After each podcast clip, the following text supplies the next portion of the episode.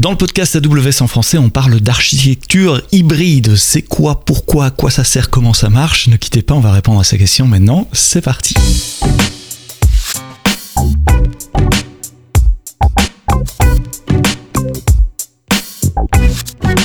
Bonjour, bienvenue dans le podcast AWS en français. Euh, chaque vendredi matin, un nouvel épisode que vous recevez directement dans vos applications de podcast. Donc n'hésitez pas à vous abonner euh, sur Apple, Google, Podcast Addict, Deezer, Spotify et toutes les autres applications de podcast. Vous êtes nombreux encore à nous écouter sur le web. Ce qui me surprend toujours, c'est plus confortable de euh, télécharger et d'écouter en faisant votre jogging sous la douche. Enfin, mettez pas le téléphone sous la douche, mais ou en cuisinant, en, conduisant. Vous êtes nombreux à me dire que vous écoutez le podcast en, en conduisant. Et la demi euh, correspond juste à votre temps de trajet. Donc on va rester sur ces euh, durées-là pour le futur, 30 à 40 minutes. Euh, aujourd'hui, on parle d'architecture hybride. Cloud à cloud, cloud on-prem, et avec des cas d'usage assez, spécifiques. J'ai le plaisir d'accueillir Christelle Legal, qui est lead cloud, lead cloud solution architect. Pardon, Christelle, d'avoir écorché ton titre, et Jules Mermet-Husson, qui est cloud solution architect, tous les deux chez. Euh, Jules, pour commencer, dis-moi, euh, Athème, c'est quoi?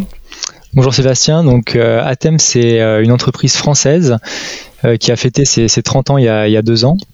Donc maintenant, ça regroupe plus de 500 collaborateurs partout dans le monde. Donc le, HQ est, à Vélizy, proche de Paris. On a des équipes de R&D qui sont aussi à Rennes, à Grenoble, et après des équipes techniques et commerciales qui sont vraiment partout dans le monde, au plus proche de nos clients. Et donc, ce qu'on offre à nos clients, euh, c'est des solutions logicielles euh, end-to-end dans le monde des médias. Donc, les clients qu'on adresse, c'est euh, des broadcasters, des chaînes de télévision, mais aussi des telcos, des, opérateurs téléphoniques. Et le, principe de nos solutions, c'est de transporter, transformer le signal vidéo pour que ça vienne donc de là où il est produit, typiquement un stade de foot lorsqu'il y, a un match, pour euh, l'envoyer jusqu'à jusqu'à chez vous, donc que ce soit pour le regarder sur la télévision ou sur le téléphone par exemple. Donc vous êtes des spécialistes du traitement digital euh, de, de, la vidéo, l'encodage et toutes ces complexités et subtilités, mais aussi du delivery, donc du transport de ces streams vidéo euh, d'un point A à, un point B. Et vous offrez, euh, vous produisez des, des solutions logicielles pour, pour, pour, vos clients pour les aider à faire ça. c'est ça. J'ai bien compris. C'est exactement ça. En fait, on a des solutions donc, qui couvrent la partie, ce qu'on appelle contribution. Donc c'est vraiment la partie du stade de foot jusqu'à la chaîne de télévision. On va venir encoder le signal vidéo pour qu'il prenne moins de place tout en gardant un très haut niveau de qualité. Et après, on va avoir toute la partie distribution où là encore, on va venir réencoder le, signal vidéo avec des débits qui sont euh, beaucoup plus euh, réduits. Et en fonction du mode de distribution donc euh, ça va être soit pour par exemple de la TNT si on le regarde directement sur le téléviseur ou via internet on va avoir des logiciels qui vont venir faire du packaging. Donc ça veut dire venir découper le signal vidéo en petits fichiers pour qu'il puisse se faire transporter beaucoup plus facilement sur des réseaux internet. On a aussi des solutions de, de CDN pour pouvoir amener la vidéo au plus proche de là où elle va être consommée et après, on a aussi des logiciels qui apportent bah, de la valeur ajoutée au contenu, comme euh, par exemple euh, du, du, Cloud DVR. Donc, on avait eu l'occasion de faire un, un, podcast il y a quelques mois euh, sur ce sujet-là, ou alors des solutions aussi d'insertion de, de publicité pour venir monétiser en fait le contenu qui va être diffusé. Et vous travaillez aussi avec les, les, les, telcos, tu as dit. Je suppose qu'on parle là des, des, de regarder la télé sur les box des telcos et, toute l'offre VOD que, que, que, les telcos peuvent offrir maintenant. Euh, à la fois les broadcasters et les telcos, les diffuseurs, je vais essayer de parler français, les diffuseurs et les telcos sont des gens qui traditionnellement euh, travaillent beaucoup on-prem. Vous travaillez beaucoup dans le cloud, c'est pour ça que vous êtes dans le podcast AWS aujourd'hui. Euh, et donc vous devez vivre avec ces deux mondes, avec euh, des data centers, des réseaux on-prem euh, et, du cloud c'est exactement ça. En fait, euh, eux, ils sont en migration. Nous aussi, on a évolué depuis, depuis 30 ans, hein, parce qu'au tout début d'Athènes. Vous avez commencé euh, avant le cloud. C'est ça, avant, avant le cloud, c'était des solutions qui étaient basées sur, sur du matériel avec du matériel vraiment dédié, parce que le, processing vidéo, ça prend énormément de ressources. Après, on est passé sur des euh, solutions qui euh, étaient euh, logicielles, et maintenant, ces logiciels, bah, ils sont cloud native, donc ils sont, il y a la possibilité de les déployer, que ce soit sur des clouds privés, sur des, des clouds publics. Donc ça donne une beaucoup plus grande flexibilité et ça permet justement d'adresser ces, ces, nouveaux use cases et de proposer à, à nos clients des, des solutions hybrides. Alors dans votre contexte de traitement de signaux vidéo et d'opérateurs de, diffusion, de, téléopérateurs, euh, c'est quoi la définition d'une architecture hybride? Alors bah, la définition d'une architecture euh, hybride, ça va être euh, d'avoir des logiciels donc à la fois qui sont on-prem dans les data centers qui sont managés par nos clients et une autre partie qui va être sur le cloud public donc en fait, ils vont euh, laisser, on va dire, le, management de l'infrastructure à AWS pour le coup, et c'est pas eux qui vont euh, euh, venir raquer les serveurs, s'occuper du, réseau, etc. Et après, au niveau de nos applications, il y a vraiment une, une répartition donc qui peut être, on va dire, assez diverse en fonction de nos clients. Nos clients sont pas avancés de la même façon dans, dans leur hybridation et dans leur, on va dire, migration vers, vers le cloud. Assez souvent, ce qu'on va retrouver chez nos clients, c'est on-prem, ils vont euh, garder euh, ce qu'ils savent faire depuis, toujours, depuis longtemps. Euh, parce que c'est là où ils ont leur expertise, ils ont construit leur data center, ils ont investi déjà beaucoup d'argent là-dedans, et ça sera plutôt pour les nouveaux use cases qui vont venir en fait migrer sur le cloud, et c'est pour ça qu'on va avoir donc cette hybridation, le nouveau use case peut-être plus sur le, code public, là où ils vont garder leur use case historique on-prem. Alors on va parler des use cases dans, une minute, mais c'est quoi les challenges d'avoir une architecture hybride? Évidemment, il y a une connectivité réseau. Très naïvement, il faut, connecter euh, son data center avec le cloud, mais il y en a certainement d'autres aussi. Oui, euh, donc oui, bonjour. Euh, effectivement, tu, tu, disais très bien, hein, il y a un gros challenge qui est effectivement de connecter son data center à AWS. Euh, j'ai envie de dire, c'est celui qui semble euh, presque le plus facile. Euh, une fois que c'est connecté, c'est fait, ça marche. après, ce qu'il faut voir, c'est que quand on est dans une architecture hybride, ben, il faut connaître l'environnement technique du data center qui est on-prem, et aussi il faut connaître l'environnement d'AWS. Donc ça commence à ramener des doubles compétences, à solliciter pas mal finalement les équipes techniques quand on fait du Kubernetes on-prem, il faut maîtriser, euh, on va dire, le bas niveau Kubernetes. Et quand on le fait euh, dans, euh, dans Amazon, c'est vrai qu'on est très content d'utiliser EKS, où on s'abstrait finalement de tout ce contrôle plane qui est managé pour nous. EKS, c'est un service managé d'AWS qui permet de déployer des, des, des clusters Kubernetes sans avoir à se soucier de ce que moi j'appelle la plomberie. Exactement.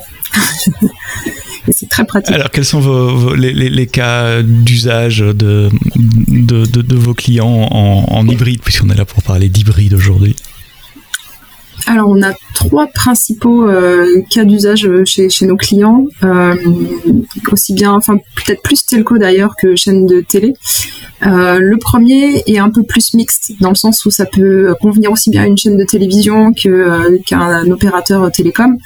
Le premier, c'est tout ce qui va être l'événementiel en fait, ce qui se passe, c'est que, euh, Jules en parlait tout à l'heure, hein, c'est que souvent, les clients qui font du, live, donc des chaînes de télé live, euh, qu'on appelle nous 24-7, donc qui tournent en permanence, un, un TF1, France TV, euh, ils vont souvent mettre leur chaîne de télévision sur un data center on-prem. Euh, et par contre, tout ce qui va être événementiel, où on demande plus de flexibilité, c'est beaucoup plus dynamique, ça fait beaucoup de sens euh, de mettre ça dans le cloud. C'est quoi de l'événementiel? C'est un événement sportif, politique, euh, concert? Enfin, On parle, un événement typique, ça va être enfin de l'événementiel hein, qui peut être court comme un concert, mais ça peut être aussi quelque chose de plus long comme les Jeux Olympiques, Roland Garros, le Tour de France. Mhm plusieurs semaines avec des quelques heures d'activité dans la journée, euh, rien le restant de la journée et au bout de, trois semaines finalement on n'a plus besoin du tout de ressources quoi. Voilà exactement.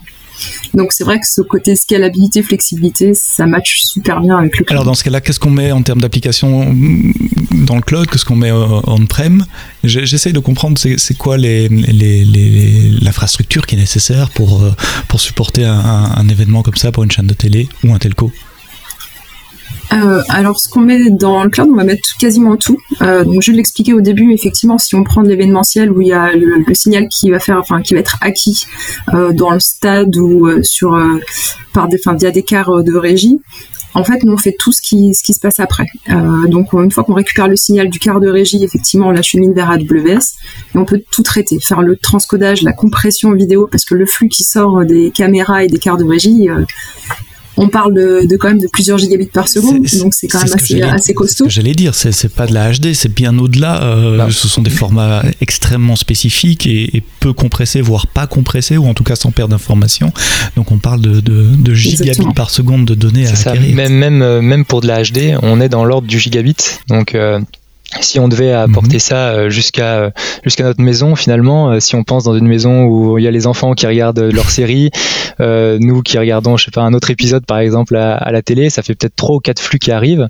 Un flux HD non compressé c'est 1 gigabit. Donc ça veut dire qu'il faudrait avoir 4 gigabits par exemple qui arrivent chez soi. Je pense même ceux qui sont le mieux équipés en fibre optique on passe ce débit là et au niveau du je crois qu'Orange est à, à 2.5 gigabits en, en résidentiel pour le moment. Et encore il faut acheter des adaptateurs spéciaux, etc. Parce que notre équipement dans le, réseau de la maison ne supporte pas ça. Euh, une question tout à fait naïve avant de rentrer sur les détails du cloud. Euh, est-ce que la, la, régie, euh, dans ce cas-là, mixe déjà les images? Est-ce que vous recevez un flux mixé quasiment prêt à diffuser ou est-ce que vous recevez un flux par caméra et le mixage va se faire plus tard? Parce que ça change tout à fait l'ordre de grandeur, de volume de données qu'on doit traiter. Bah ça, ça, dépend. Ça dépend. Euh, quand il y a des, des, cas régis, il se peut que la réalisation se fasse sur place, sur, là où il y a l'événement. Et du coup, il y a un seul flux finalement qui va être euh, envoyé. Mais après, maintenant, il y a de plus en plus de, de cas d'utilisation où euh, donc on appelle ça de la remote production, où la production se fait à distance. Et donc là, on va envoyer bah, toutes les caméras. Donc bien sûr, au niveau des, des contraintes réseau et individuellement. Donc on parle pas du tout là du, du même débit euh, au, au, niveau de l'envoi. Mais malgré tout, déjà à la contribution, on applique un, encodage, donc on réduit quand même grandement la, bande passante qui est utilisée. Hein. On passe euh, de là où on était à 1 giga euh, par seconde, on va redescendre à, des flux qui vont être aux alentours de par exemple quelques dizaines de, mégabits. Donc il y a déjà une réduction importante. Sans la compression avec perte de données ou de la compression euh, sans perte de données la, la, compression qu'on utilise, elle est toujours avec perte de données, mais perte de données qui n'est pas visible. En fait, on, joue, mhm. c'est le, jeu justement de ceux qui créent les, codecs euh, et, on participe à la création justement de ces codecs-là. C'est trouver les outils, trouver en fait les, un petit peu les combines pour euh, arriver à diminuer le débit sans que ce soit perceptible euh, par l'œil humain.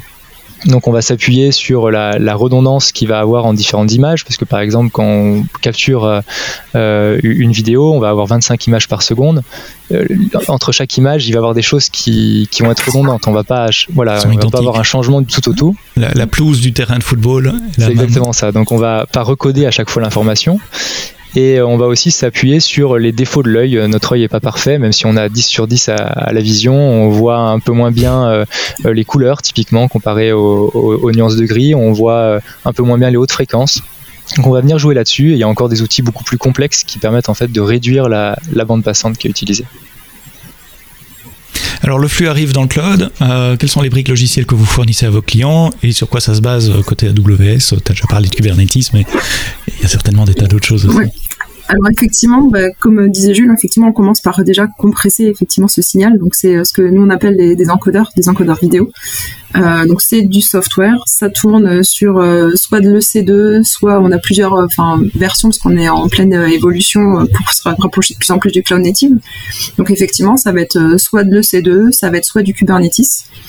Euh, et après, euh, si on doit diffuser sur une box ou si on doit diffuser sur un smartphone, comme l'expliquait Jules en introduction, c'est pas les mêmes mhm. protocoles, c'est pas les mêmes formats. Donc derrière, on a encore une brique qu'on appelle euh, du packaging qui va finalement mettre la, couche d'adaptation qui va bien pour pouvoir être adapté au, à l'écran sur lequel on va regarder. Mhm. Par exemple, pour être très concret, je connais, enfin, je pense connaître un tout petit peu, mais dis-moi si, si l'exemple est bon. sur certains devices, on va streamer, je sais pas, du MP4. Enfin, c'est un container avec avec un encodage vidéo dedans et, de son dedans. Sur d'autres, on pourrait utiliser de l'HTTP euh, Livestream, qui sont des, petits blocs, des petits fichiers séparés euh, que, le client va pouvoir télécharger en HTTP. C'est ça le packaging? Oui, ça revient à ça, oui, c'est ça. Et après, effectivement, si on stream sur un device Apple ou un device Android, on va pas forcément utiliser le même protocole de streaming non plus. Vous avez plusieurs encodages. Euh, aussi, l'encodage pour les grandes télés, l'encodage pour les petits écrans, etc. pour changer les bandes C'est ça, en fait, on va utiliser aussi, euh, exactement, on va utiliser enfin, tout ce qu'on appelle dans le monde de la vidéo, c'est euh, l'adaptive streaming. Mhm. Donc, effectivement, il y a dans un flux, il y a plusieurs qualités, plusieurs résolutions. Et effectivement, c'est euh, ce protocole qui est fait pour s'adapter à la résolution de l'écran. euh, et ce que va demander le, player dans l'écran. Donc si le player demande une qualité euh, optimale, enfin on va dire la plus haute qualité parce que c'est un, un, écran plus large d'un téléviseur, et voilà, c'est le, flux qui va récupérer. Et si jamais la qualité se dégrade pour une raison X ou Y, parce que les adolescents sont rentrés à la maison et qui regardent YouTube par exemple, bah le, voilà, on va récupérer une qualité peut-être un petit peu inférieure. Il y, a, il y a pas mal de systèmes comme ça qui, qui, se mettent en place. Quelles sont les autres briques après le, packaging eh bien, après le packaging, bah, on fait du, CDN. Donc, soit euh, CloudFront, euh, euh, le CDN d'Amazon, soit notre propre CDN vidéo. Donc, dans le cas où on va faire notre propre CDN vidéo, c'est souvent parce que parce que derrière dans le use case, il y a aussi un CDN on-prem qui existe et ça permet effectivement de pouvoir optimiser et d'aller chercher plus facilement. C'est un premier niveau de caching, on va dire. Mais on peut aussi aller chercher du CloudFront. Donc ça dépend. Ça veut dire que les telcos avec lesquels vous travaillez ou les, diffuseurs euh, télé ont développé au fil des années leur propre réseau de CDN c'est plus vrai pour les telcos. Euh, les diffuseurs télé, c'est bien plus rare, mais effectivement, un telco, c'est dans leur ADN finalement euh, d'avoir des sites un peu plus proches de leurs abonnés et ils en profitent pour mettre effectivement euh, des serveurs de cache dans, dans ces sites-là. Et vos applications se déploient dans le compte AWS de vos clients dans, dans, dans ce cas-là? Ils déploient chacun pour eux ou vous travaillez oui, en mode? exactement. SaaS pour prendre un mode, un, acronyme ah. super à la mode pour le moment alors en fait, euh, bah, si on parle de, de, fin, de CDN effectivement ou de même de, on va dire d'infrastructure globale sur chez nos telcos, on peut dire que plus de 95% du temps, on va déployer dans le compte AWS de nos clients. Euh, maintenant, on se lance aussi dans le SaaS parce que c'est aussi une demande. Mhm. Euh, on parlait tout à l'heure de la, la, difficulté de gérer euh, l'hybridation. Il faut quand même connaître plusieurs technologies différentes. Et c'est vrai qu'on a des clients qui sont euh, qui sont hyper euh, opérationnels sur plusieurs technologies. Il y en a d'autres pour qui c'est plus difficile d'acquérir ces compétences. Donc euh, le fait d'avoir du ça, c'est qu'on manage tout ça pour eux, ça leur facilite quand même grandement la tâche. Donc c'est aussi une question de maturité de du enfin de notre client. nous on fournit une technologie, puis finalement on va la fournir soit dans le compte AWS de notre client, soit dans notre propre compte en mode SaaS. Donc ça va, voilà, on, on joue un peu avec les deux. Alors ça c'est un mode d'hybridation relativement euh, simple parce que presque tout se passe dans le cloud. Hein, euh, si je résume, c'est la capture de l'image qui se fait euh, à l'endroit de l'événement. Il y a un premier encodage là et puis c'est envoyé dans le cloud, mais tout le reste passe dans le cloud. Tiens, encore une petite question avant de passer à un use case suivant. C'est quoi la, connectivité réseau qu'on peut avoir sur un endroit d'événement? Parce que on parlait d'envoyer des mégabits par seconde, mais parfois vous êtes au milieu de la cambrousse. Enfin vous, je veux dire l'événement. Comment qu'on fait? C'est ça. En fait, il y a des protocoles dans le monde de la vidéo qui existent euh, pour effectivement envoyer de manière plus, euh, comment on dit en français, résilient. Mhm. Euh, efficace. efficace. Résilient, c'est plus que l'efficacité. Reliable. voilà, enfin avec effectivement un peu de correction sur de, de l'open internet.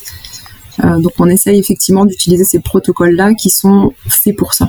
Et puis parfois il y a aussi du satellite ou des trucs comme ça, des liens qui peuvent euh, se trouver entre les deux Oui, ça peut arriver aussi. Oui. Mhm. ça, c'est assez varié. En mhm. fait, ça va vraiment dépendre de, chaque. Il se peut aussi que, que, certains de nos clients aient euh, même des fois des liaisons Direct Connect. Euh, c'est par exemple le cas où ils vont donc envoyer le flux de l'événement jusqu'à leur, on va dire, data center principal quand ils, comme ils ont encore une infrastructure on-prem et après ils envoient via Direct Connect directement dans, dans, le cloud pour faire toute la partie processing à, à cet endroit-là. Donc à chaque fois les, les deux choix.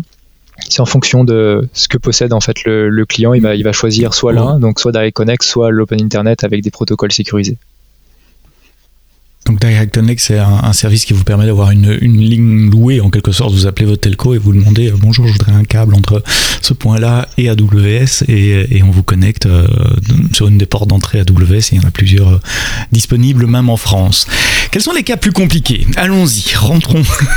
Alors, un cas un peu plus compliqué, mais je pense qu'il va quand même euh, parler, euh, c'est ce que nous on appelle le euh, l'offloading de transcodage de VOD. Donc la VOD, c'est la vidéo à la demande. Offloading de transcodage. Je, vais le refaire au ralenti. Allons-y. en fait, déjà, changement de contexte, on n'est plus dans de l'événementiel, on n'est plus dans du flux live. On va être dans de la vidéo à la demande. Donc, quand vous allez dans votre box de votre opérateur, il y a un petit onglet vidéo à la demande, VOD, je sais pas comment ça s'appelle, ça dépend des, opérateurs. Des films récents, les pays à l'unité, c'est ça, ok, d'accord. C'est exactement ça. Ça va être 3 euros de la SD, 5 euros de la HD mhm. pour une location, voilà, à la soirée. donc ça, c'est de la VOD. Et en fait, pour faire ces, enfin, pour que les opérateurs, les telcos, ils puissent proposer ce catalogue assez vaste de, de VOD, toujours de plus en plus de VOD, ils doivent aussi adapter le format de la vidéo à leur propre box, à leur propre la qualité qu'ils souhaitent euh, diffuser à leurs abonnés. Euh, voilà, chaque opérateur a choisi un petit peu son niveau de qualité. Donc ça va pas être un contenu qui va venir finalement de, des, studios ne va pas être euh, encodé avec la même qualité. Chaque opérateur va repasser derrière pour adapter ça à finalement à son offre mhm. pour leurs utilisateurs finaux. Donc pour faire tout ça, bah, c'est du transcodage. Alors, ce qui, se passe, c'est aussi parce que les telcos ont quand même des data centers. Hein. Euh, donc, principalement, les telcos, ils ont investi sur une capacité qui est on-prem, euh, qui leur permet de faire du transcodage de ces, ces vidéos à la demande. Et en fait, bah, je sais pas, il y a un, nouveau euh, fournisseur de contenu qui arrive, un, nouveau canal plus euh, qui arrive et avec 10 euh, 000 ou 20 000 VOD à transcoder. Ben en fait, si jamais ils veulent faire passer tout ça dans leur capacité on-prem, ça va prendre des mois mhm. et des mois et des mois pour transcoder tout ça. Et donc il y a quand même la, le besoin d'être prêt à un certain donc le fameux time to market, euh, qui finalement va faire en sorte, de, bousculer un petit peu cette euh, cette habitude de transcoder on-prem. Donc ce qui se passe, c'est que euh, ils vont effectivement commencer à déployer des transcodages de fichiers, donc des transcodages de VOD dans le dans le cloud, dans AWS, et euh, avec un, mécanisme de workflow, finalement, euh, ça déclenche, quand il n'y a plus de capacité on-prem, ça va déclencher le transcodage dans AWS. donc vous faites de l'autoscaling hybride s'il n'y a plus de capacité. C'est vrai, c'est ça. Nous, on appelle ça de l'offload parce qu'effectivement, on a une capacité qui est on-prem et on déborde mhm. sur AWS euh, quand quand il n'y a plus de capacité on-prem. Et donc pour faire ça, on utilise plein de petits services AWS que moi je trouve assez sympa. En gros, euh, donc les, fichiers donc qui doivent être euh, déchargés sur AWS sont copiés dans S3. Et en fait, avec euh, la notification ou l'événement finalement que de, de, l'update d'un fichier dans S3, on va mettre ça dans un SQS, mhm. donc dans le, le queuing d'AWS, et qui va déclencher à son tour une fonction lambda.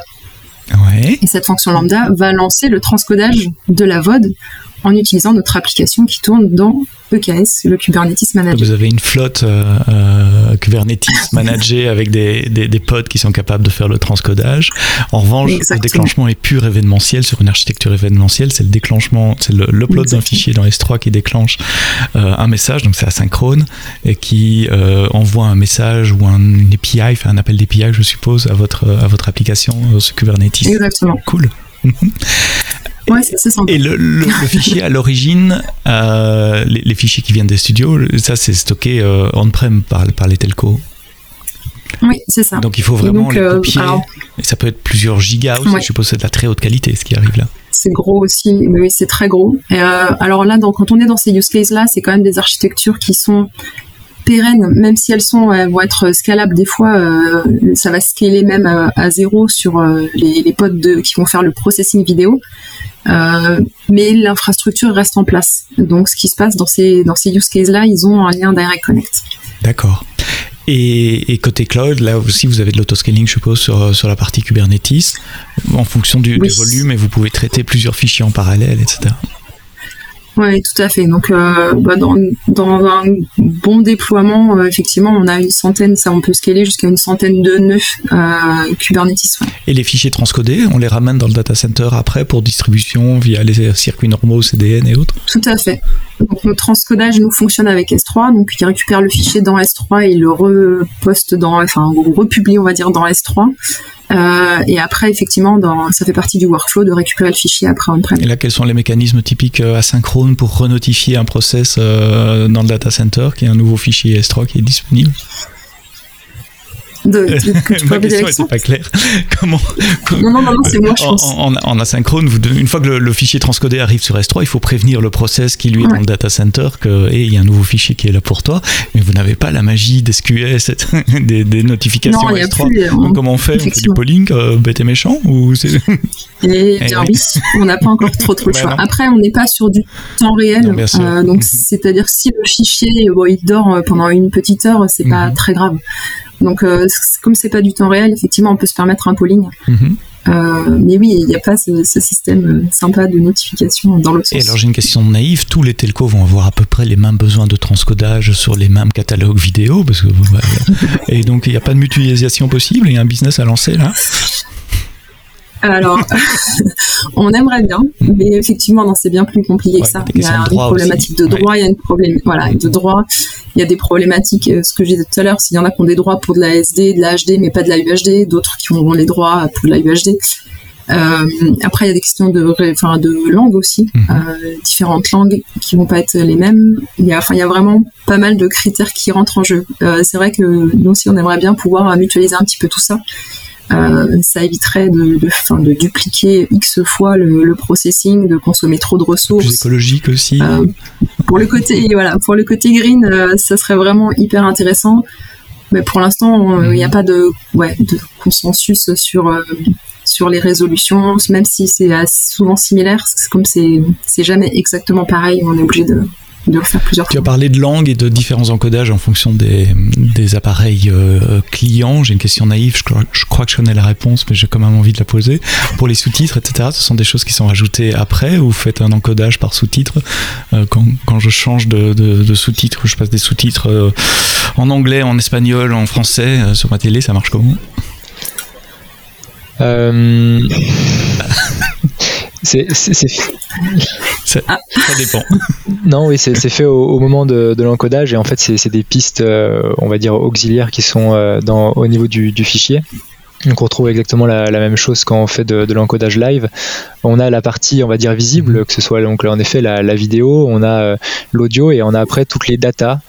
Et, euh, et, entre autres dans les datas, on peut retrouver donc les, les sous-titres, mais on peut aussi retrouver euh, plein de décorations, on va dire, autour du, du, signal, et typiquement pour faire de l'insertion de publicité ou, ou faire d'autres d'autres actions. Donc les sous-titres, ils sont à ce moment-là. Et c'est ça que je voulais t'entendre dire. C'est pas c'est pas c'est pas burné, j'ai envie de dire, gravé dans l'image. En fait, c'est une piste séparée comme la piste audio, et donc c'est un seul fichier à la fin qui contient le, le flux vidéo, mais aussi les flux annexes comme le son euh, et, et les sous-titres. Et sur le monde de la boxe, il y a aussi du télétexte, par exemple, qui peut nous paraître peut-être dépassé, mais encore. on a quand même, ouais, c'est ça, mais ça existe encore. Il y a des pays où c'est euh, presque une obligation légale Mhm. d'avoir des, des, flux télétexte. Donc effectivement, c'est euh, il y a des, des, la piste vidéo, plein de pistes audio et plein de pistes de, métadata qui peuvent inclure des, sous-titres, du télétexte. Effectivement, et après on rajoute aussi pas mal de, marqueurs. Euh, qui peut nous permettre de faire de l'insertion de publicité. Donc, use case numéro 2, c'est de l'offloading, c'est ça, hein, le mot que tu as utilisé, c'est-à-dire oui, utiliser euh, le cloud, déchargement, déchargement ouais, ouais, non, mais utiliser le cloud comme euh, réservoir de capacité excédentaire quand on n'a plus de capacité disponible euh, on-prem. Ça peut s'appliquer à des tas de use cases. Là, l'encodage le, vidéo est un, un, un, bon use case, mais on pourrait imaginer des tas de use cases, notamment en dehors euh, du, du, domaine média dont on, on parle aujourd'hui. Euh, troisième use case. On va de plus en plus compliqué. Oui, je crois. Euh, le troisième use case, alors ça a l'air simple, euh, mais euh, ça pose plein de questions. C'est tout ce qui va être les, les disaster recovery. Donc on, on, mentionnait tout à l'heure effectivement dans le monde des telcos ou dans le monde des médias, il y a eu quand même beaucoup de choses qui, qui tournaient on-prem. Il y a beaucoup d'éléments critiques qui tournent avec les médias. Ça peut être politique, euh, parce qu'il y a les diffusions de, de, enfin, de news, les, les informations, Mhm. et, et tous les, il y a tous les côtés telco, avec l'esprit telco. Donc l'esprit telco, euh, c'est quand même euh, une, une, un taux dispo de 5-9 en permanence, parce qu'ils ont l'habitude de gérer de la téléphonie qui est critique, donc qu'un service critique. Donc finalement, ils ont dans cet état d'esprit le fait d'avoir de la redondance il faut toujours qu'il y ait euh, un data center de backup, il faut toujours que tous les services soient redondés. Il y a vraiment cette culture euh, de la redondance qui est hyper forte chez les telcos et dans le monde des médias. Et en même temps, ce qui, se passe, c'est qu'ils voyaient bien que bah, d'avoir un data center on-prem pour tout ce qui est main, c'est bien. D'en avoir un qui y a des ressources qui font que dormir pendant 5-10 ans parce que heureusement, un disaster, ça n'arrive pas si souvent que ça. donc ça fait énormément de coûts pour des ressources qui sont quasiment jamais utilisées. Donc le côté de justement de se dire on a cette capacité de redondance, ce disaster qui est capable de tourner dans le cloud public et donc qui euh, est capable de scaler à presque pas grand chose quand on n'en a pas besoin. Et on le scale euh, à, dire full speed. Full speed quand il y a un désastre qui arrive euh, c'est quelque chose qui est effectivement super attractif dans le monde des médias et donc les médias et les telcos utilisent euh, les clouds, le cloud AWS aussi, euh, pour implémenter une, stratégie de, disaster recovery. Vous avez travaillé avec des clients sur ces, ces implémentations spécifiques? Oui, tout à fait. Oui. Euh, donc effectivement, en fait, il y a plusieurs niveaux. Alors on a commencé, j'ai envie de dire, très basique hein, avec le backup and restore. Donc en fait, il y avait par défaut euh, rien qui tournait. Euh, on backupait tout, euh, toutes les configurations. Et, donc voilà. Et en fait, on faisait, bon, on fait des simulations parce que pour l'instant, effectivement, il n'y a pas trop de désastres qui sont arrivés sur sur nos clients. Et tant mieux, effectivement. ça doit être assez sport. Mais ça, ça permet de, faire une simulation parce que tu, dis ça comme ça, comme si c'était normal, mais si on y pense, on, on, a toute une série de backups et puis il faut tester la reconstruction quasiment d'un data center complet à partir de ces backups. C'est pas un truc qui s'improvise, ça. C'est ça.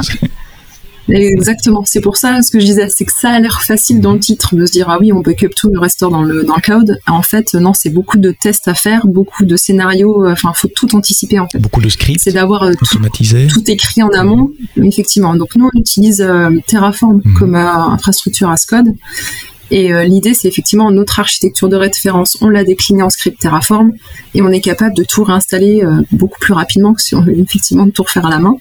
Euh, et donc on utilise ça, on, donc on rejoue les scripts euh, pour effectivement s'assurer que ça se passera bien le jour où il y a un vrai désastre qui arrive. Et donc il y a des exercices qui sont faits régulièrement, tous les mois, tous les trois mois, pour tester ça plutôt tous les trois mois.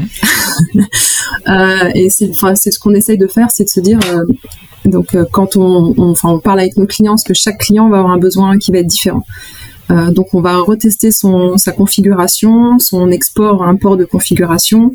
On en profite aussi pour mettre à jour les versions de nos softwares euh, ou les versions de Kubernetes, puisqu'on tourne beaucoup sur Kubernetes, euh, puisque ça expire tous les ans, enfin ça expire, ou c'est plus, enfin voilà, il y a une, une durée de vie de Kubernetes, la version qui est très mhm. très, qui est très très rapide très courte, ouais. Donc, euh, donc effectivement, on, on, met à jour aussi toutes ces versions-là, on reteste, on revérifie. Donc il y a, j'ai envie de dire pas un process continu, mais pas loin de euh, de tests et de nos configurations et euh, de, de, mettre en forme nos scripts, enfin de retester nos scripts. Alors j'ai dit peut-être par abus de langage recréer un data center complet dans le cloud. Ici on parle plutôt d'un cluster d'applications, d'un groupe d'applications qui vont bien ensemble. Oui, C'est pas toutes les applications nécessairement. Non, non, euh, pas toutes les applications. Donc je disais effectivement, on était pas, enfin, on avait commencé quand même avec le backup restore qui est enfin, plus basique et qui a moins de contraintes euh, opérationnelles, on va dire. Mais effectivement, l'inconvénient, bah, c'est que ça peut prendre euh, une journée pour tout mettre en place, tout reconfigurer, tout retester, euh, rebasculer le flux euh, qui était envoyé sur le data center, le flux télé par exemple, qui était envoyé sur le data center, de le rebasculer dans AWS. Enfin, il y a beaucoup de contraintes. J'allais y venir parce que je pense à deux choses. D'abord, oui, c'est ce RTO, RPO, hein, Recovery Point Objective, d'où on repart dans le passé. Est-ce que j'ai un backup qui date d'hier ou d'il y a une semaine? Et le Recovery Time Objective, combien de temps il faut pour remettre, redémarrer toute cette infrastructure à partir de, zéro. Donc là, tu, as répondu à cette question-là. C'est en, plusieurs heures, voire en jours. Donc on parle pas de On est loin, on va être sur l'ordre de la journée, je pense, euh, alors j'ai encore deux, deux, questions, dont une que tu as commencé à aborder. J'en ai une qui est sur le, change management. Euh, tu dis on fait un test tous les trois mois. En trois mois, il peut y avoir plein de changements dans un data center. Il y a des patchs de sécurité, il y a des, déploiements. Comment on garde tout ça euh, Est-ce qu'on trace tout ça enfin, pour garder les deux environnements ISO? Euh, on ne peut pas la garder tout ISO. En fait, euh, dans le... non, on peut pas. Euh, donc dans le backup restore, l'idée c'est de dire par défaut il y a, y a, rien qui tourne dans AWS à part nos tests tous les trois mois. de redéploiement avec toute notre, notre infra, avec de, notre Terraform, de nos produits avec les bonnes versions, de retester la configuration des clients. Donc on sauvegarde des configurations et on les réimporte pour vérifier que la chaîne de bout en bout fonctionne bien.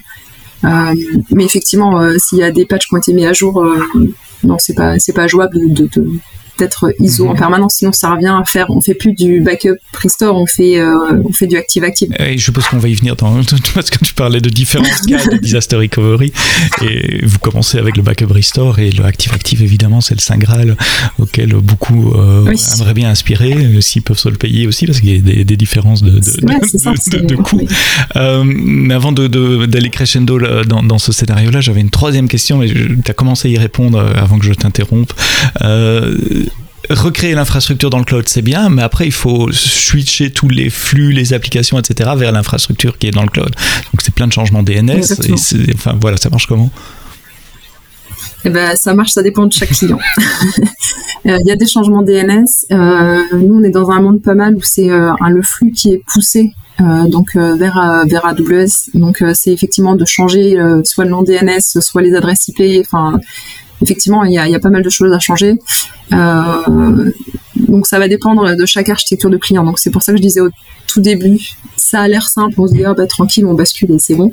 Le le oh ben on bascule, il est quand bah même, euh, enfin ça, s'anticipe avec pas mal de workshops d'architecture, de tests aussi, euh, de, tests, de mode opératoire à définir. Enfin c'est voilà c'est sur le papier, c'est facile, euh, mais le bouton magique où on clique et, ça bascule, ça n'existe pas. Alors, si on a un recovery time objectif, donc le, temps qu'il faut pour se remettre d'un désastre euh, euh, beaucoup plus court que la journée, quelles sont les autres options?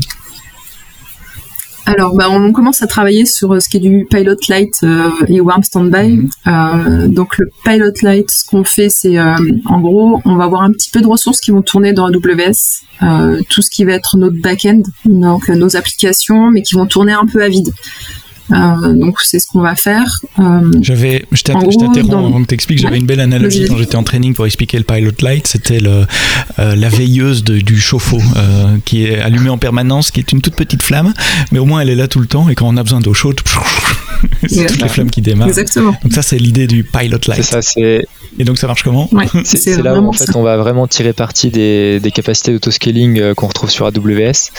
Donc nos applications en fait sont, sont découpées avec euh, la partie processing qui est finalement la partie la, la plus coûteuse, qui est capable de, scaler et donc celle-là va être réduite euh, bah, finalement à, zéro pour pas qu'il y ait de, de coûts et que la solution de disaster recovery revienne le moins cher possible.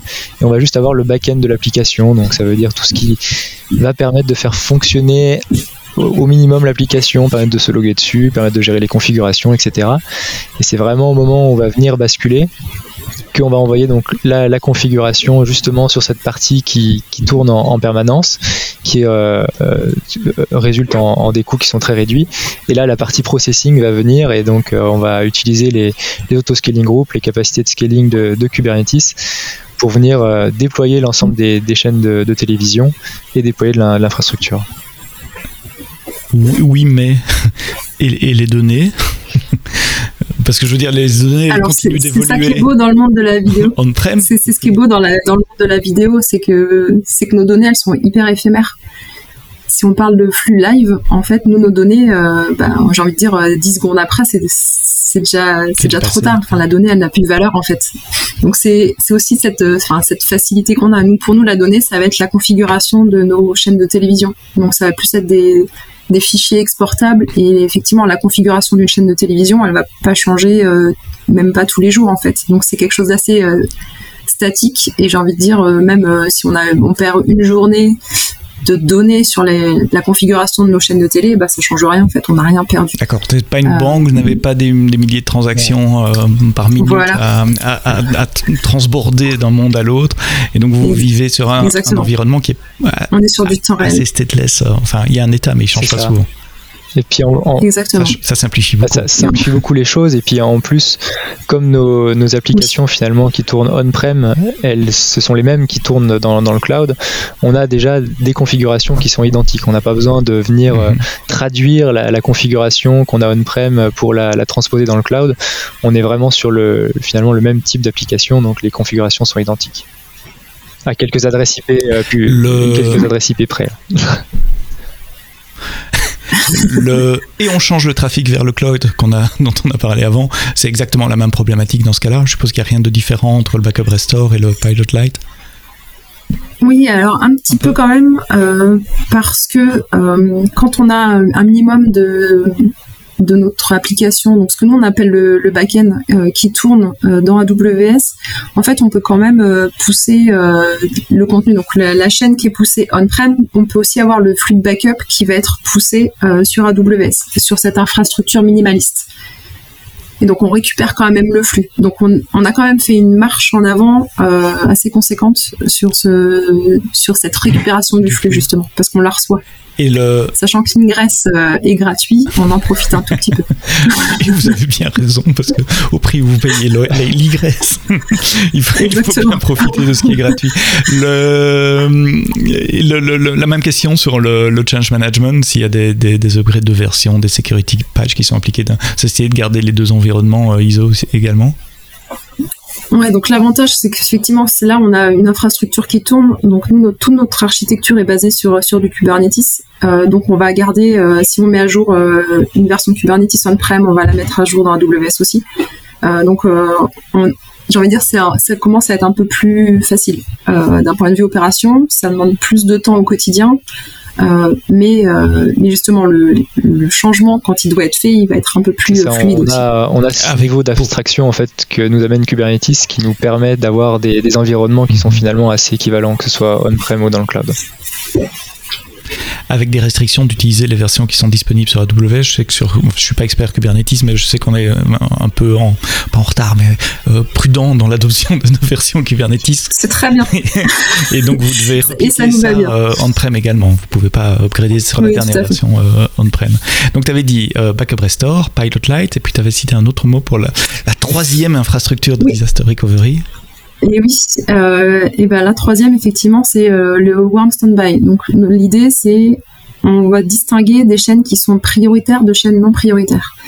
Donc pour les chaînes qui vont être prioritaires, si on prend les chaînes de la TNT en. France par exemple, euh, un opérateur tout telco va avoir envie que ces chaînes-là elles soient euh, redondables mhm. euh, hyper rapidement. Donc si jamais il y a quelque chose, un disaster qui arrive, qui puisse basculer sur effectivement l'infra dans AWS et qu'il n'y ait pas toute la reconfiguration à faire. Donc c'est ce euh, warm standby donc, où on va effectivement avoir une infrastructure un peu plus costaud qui va tourner dans AWS avec les chaînes qui sont prioritaires.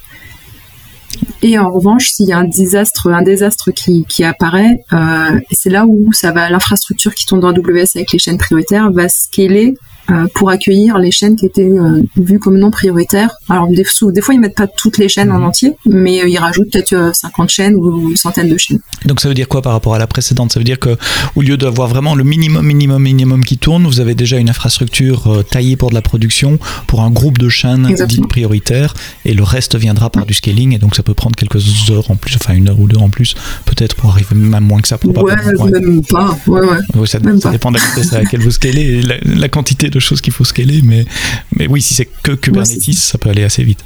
C'est que mhm. Kubernetes, oui, exactement. Donc euh, ça scale plutôt vite. Petite question pure parenthèse, Kubernetes Fargate ou Kubernetes sur EC2 pas encore Fargate, on y pense, on y pense. En fait, euh, quand on a commencé effectivement à travailler sur Kubernetes pour la vidéo, Fargate nous limitait à 4 CPU mhm. euh, par pod et ce qui pour nous était une contrainte. On pouvait pas faire d'HD, on pouvait pas faire du HD, euh, donc c'était un peu contraignant. Euh, maintenant euh, que ça, ça a augmenté, je crois, à 32 CPU, on va pouvoir commencer à jouer avec. Fargate, euh, juste pour vous permettre de rattraper le, train en route, euh, si, vous connaissez pas Fargate ou n'avez pas entendu parler, c'est une option de déploiement sur, euh, sur EKS, e donc le, service manager de Kubernetes, qui vous permet de ne pas devoir manager vos propres serveurs. L'alternative, c'est de gérer votre flotte de serveurs EC2 et de les donner à EKS pour dire voilà, c'est là que tu déploies tes, tes, tes pods. super intéressant comme conversation. Donc trois use cases très différents d'hybridation entre du on-prem et du cloud. Dans le monde de la vidéo, mais il y a plein de choses que vous avez dites qui s'appliquent aux autres métiers également. Hein. On a parlé euh, de data transfert et puis process dans le cloud, c'était votre premier euh, use case qui peut s'appliquer à des tas de use cases d'analytics et autres où j'ai des données chez moi ou quelque part et puis je les mets dans le cloud pour, pour les traiter. C'est ce que vous faites avec les signaux vidéo euh, pour des événements.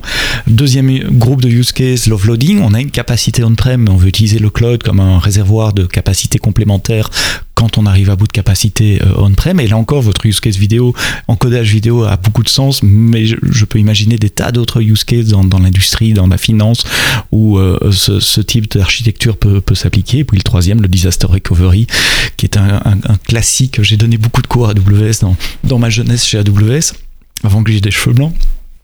Et euh, on avait dans, ce cours d'architecture, on aborde cette thématique de disaster recovery avec exactement les trois patterns euh, dont vous avez parlé le, backup restore, le pilot light ou le, full. Euh, full size, comment tu l'as appelé toi, le warm, warm standby, c'est ça? Ouais, warm standby. Warm standby, on n'est pas complètement actif-actif. Oui, oui, il y a encore le, quatrième qui est, qui est actif-actif, où là, les deux data centers, entre guillemets, on-prem et l'infrastructure cloud, traitent des signaux indifféremment euh, l'un et l'autre. Ça se fait dans le monde de la vidéo? Juste curiosité. Oui, mais ils le feront plus on-prem, je pense. Avec deux data centers on-prem, c'est ça La plupart du temps, euh, nos, clients en fait dédoublent leur, euh, leur workflow, donc ils ont toujours euh, des architectures 1 plus 1 pour être sûr d'avoir quelque chose en sortie, pas d'écran noir. Et donc le disaster recovery vient vraiment en plus de cette architecture qui est déjà 1 plus 1. Christelle Logal, lead cloud solution architect, et Jules son cloud solution architect, tous les deux chez Atem, une boîte française spécialisée dans, vous l'aurez compris, le traitement des signaux vidéo digitaux, qui travaille beaucoup avec les telcos et les, broadcasters. Merci, les diffuseurs, pardon. Merci pour vos euh, explications euh, sur euh, bah, vos cas d'utilisation d'architecture hybride, les cas de vos clients en tout cas, comment vous les, les appliquez avec le, le cloud AWS. C'est une conversation passionnante. Merci d'avoir été là. Merci d'avoir écouté le podcast AWS en français jusqu'au bout. Rendez-vous vendredi pour un prochain épisode. Et d'ici là, quoi que vous codiez, codez-le bien.